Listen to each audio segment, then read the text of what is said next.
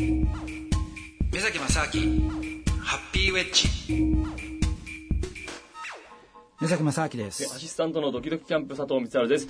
この番組は目崎正明さんと一緒に幸せについて考えていこうという番組でございます。目崎さん今月もよろしくお願いします。はいよろしくお願いします。えー、今月はですね、はい。あの太陽光発電というものについて、はい。ちょっとお話を伺おうと思うんですけども。いよいよ来ましたね。いよいよ来ましたね、はい。何しろもう目崎さんがお仕事でね、はい。やってらっしゃることですし、はい。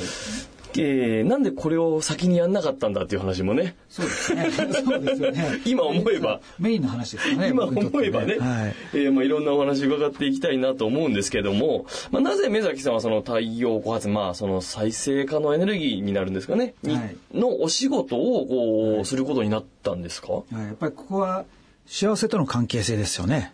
あそこも関わってくるんですか？分かってきますね。関わってくるんですか？はい。はいはい。なんでですか？であのまあ、一番最初まあもともとあの昔僕はあの銀行でね銀行というか外資系の証券会社で、えートレーダーっていうのをやったんですけどもでその頃の仕事っていうのはどうしても、えー要するにお金を、まあ、儲ける手段として、えっと、自分が儲かると相手が損するっていうようなことがやっぱ多かったわけですよ。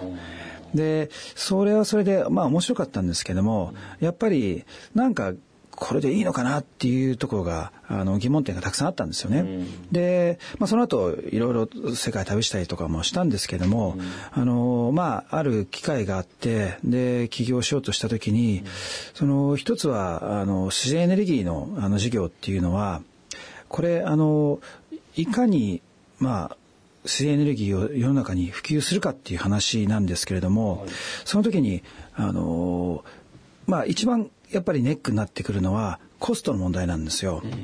でこれなぜかというとあの、まあ、一番やっぱり一つあのまあきっかけになったのはあの東日本大震災ですよね。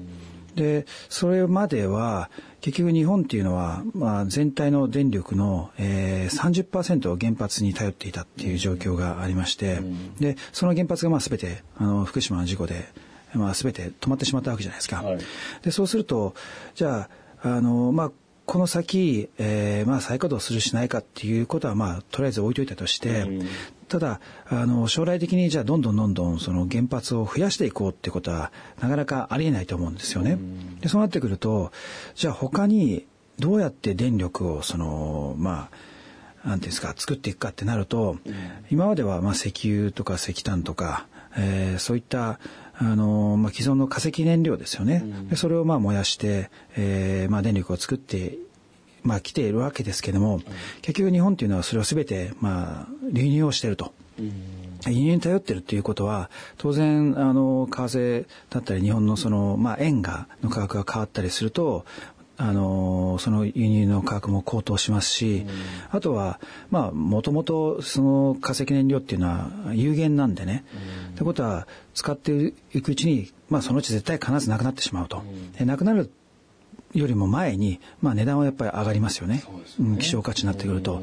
で、いろんなことを考えていくと、結局、じゃあ、その時に一番有効なのは、やっぱり自然エネルギーなんですよ。で自然エネルギーっていうのは、あの、まあ、要はただじゃないですか。そうですね、はい、太陽だったりとか、あと、えー風だったりとか、まあ、地熱だったりとかね。はいうんで、もともとただのものを、まあ、それを、えー機械とかいろんなものを使ってエネルギーに変換していくと。で、ただやっぱり、まあ、これがあの、一番のポイントなんですけども、コストがやっぱり高いんですよね。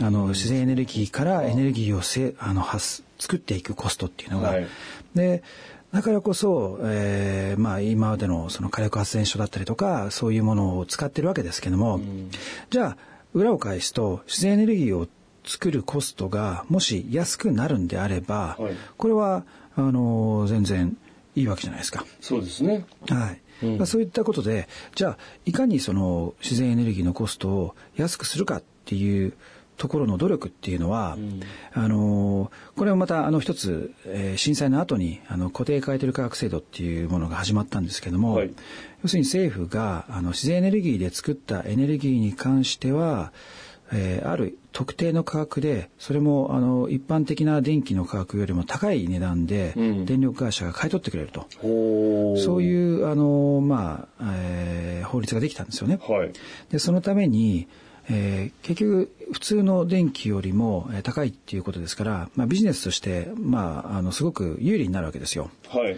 ででこれはじゃあ、あのある意味ビジネスとして有利だあの環境の中でいかにじゃあコストを下げていくかっていうことをやるってことは、うん、逆に言うと利益をどうやって出すかっていう話になるわけじゃないですか。そうですね。はい。はい、だからじゃあこれ利益を出そうとする努力とそれがえー、社会的に意義があるっていうね努力努力というかそれが2つが一致するところなんですよね。ああそうか。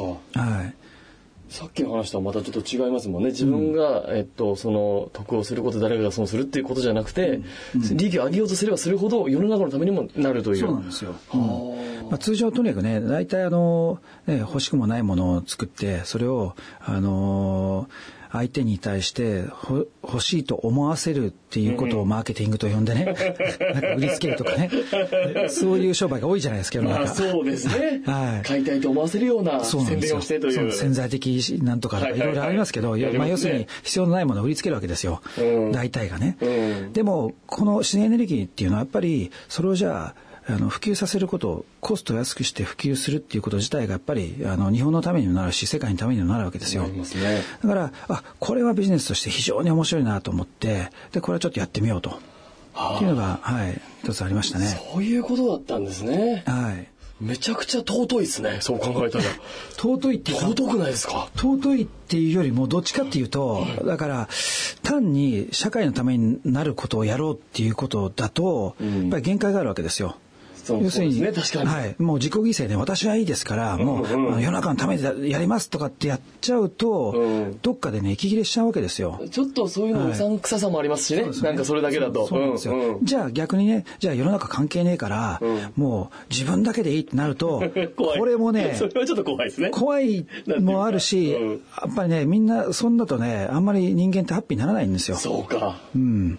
でそうするとじゃあいかに自分もハッピーになって、うん、でそれが社会のためになってるかっていうこの2つをしっかりと満たすね、うん、ことができない限りなかなかねあの真の幸福にはならないと思うんですよね。はい、そういった意味でこの自然エネルギーの事業っていうのは、まあ、自分もあのいいし、社会のためにもなる、ね、両方をハッピーにするっていうね、まあ、夢のような事業じゃないかと。そうです。そこで、そのお仕事を始められたってことなんですね。そういうことですね。ああ、すごい。はい。両方確かにできますもんね、両輪が。はい。